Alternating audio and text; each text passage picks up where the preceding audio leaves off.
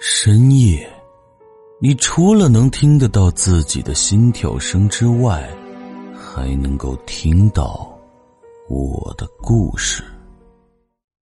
室友是个什么样的人呢？接下来的半个月，我一直在思考这个问题。我的生活很有规律，早上七点五十出门，晚上五点半回来。因为公司是做建筑设计的，业务繁忙，除了大型的节假日之外，全年无休。听房东说，室友也是如此。我不清楚他具体的作息时间，不过从来没有和他碰过面。唯一证明他存在的证据，就是每天当他离开时，都会把自己用的那套被褥收拾好。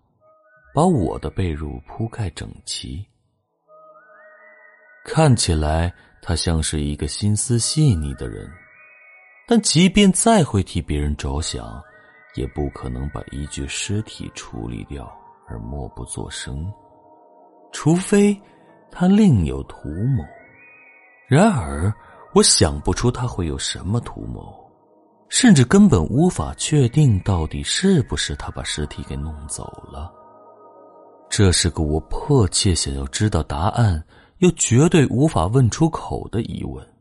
虽然直到目前一切都很平静，像是什么都没有发生过一样，但随着时间的流逝，不安感越来越强。对室友的好奇心也是如此。我打电话向房东再次询问，始终无人接听。大概又是去外地出差了吧。室友的随身物品异常的简单，除了单独使用的那套被褥外，放在外面的只有一双黑色的塑胶拖鞋。衣物和洗漱用品什么的，应该都放在那个黑色的行李箱里，而那个箱子一直都上着锁，从来没有见过他使用厨房。也没有见到过生活垃圾。如果不是有几次我回来后检查过他的被褥，发现上边留有残余的体温，我甚至觉得自己是在和一个幽灵共同居住。有那么几次，我在公司里吃午餐的时候，心痒痒的想要回住处看看室友在不在。如果没有老头的那件事儿，我应该真的会付诸行动。但现在情况不同了，对一个似乎知道了你的秘密，又一直在保持沉默的人，最好还是别主动接触。这天早晨，我难得的多睡了一个小时，因为经理让我给郊区的客户送一份材料，中午之前赶回公司就行，去那儿只能搭出租车。我算了一下，往返的时间很充裕，所以起床后又故意磨蹭了一会儿，直到将近九点半才出门。室友还是没有回来，会不会是他发现我还没有离开，所以故意躲着呢？这栋楼的正面是繁华热闹的中央商业区，背面却是一条异常僻静的小巷。走出了楼栋，我特意左右张望了一下，连个人影都没有。小巷的东侧的出口恰好停着一辆出租车，我走过去，发现司机正在小饭店里吃早点。见我要上车，他三两口吞下了油条，起身打开了车门。一大早就去趴活，也就这时候有点空吃东西。他边系安全带边感慨道：“从后视镜里看了看我，这次去哪儿啊？还是滨江路地铁口吗？”我愣住了，不明白他这句话的含义。你忘了，半个月以前的时候，你坐过我的车。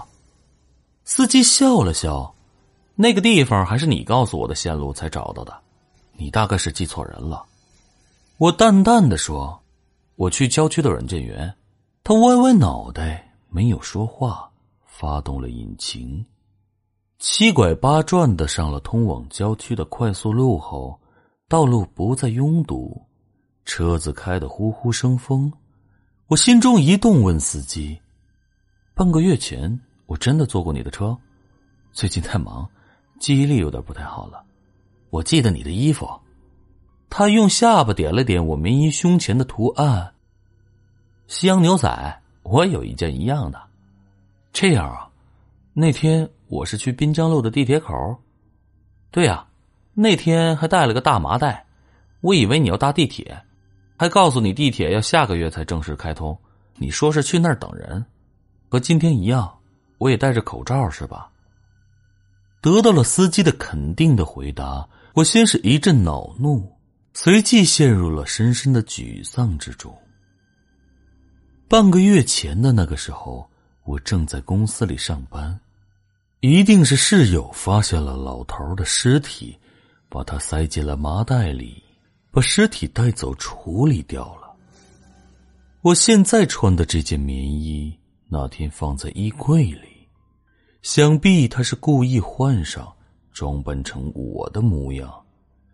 如果说他是为了陷害我，未免也太经不起推敲了。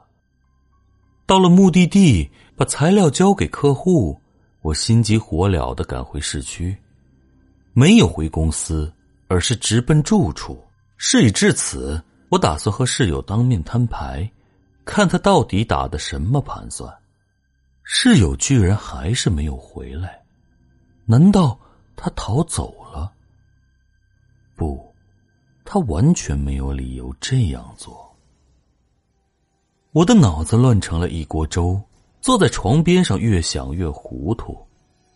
这时，公司来电话催我回去。我只好不情不愿的离开。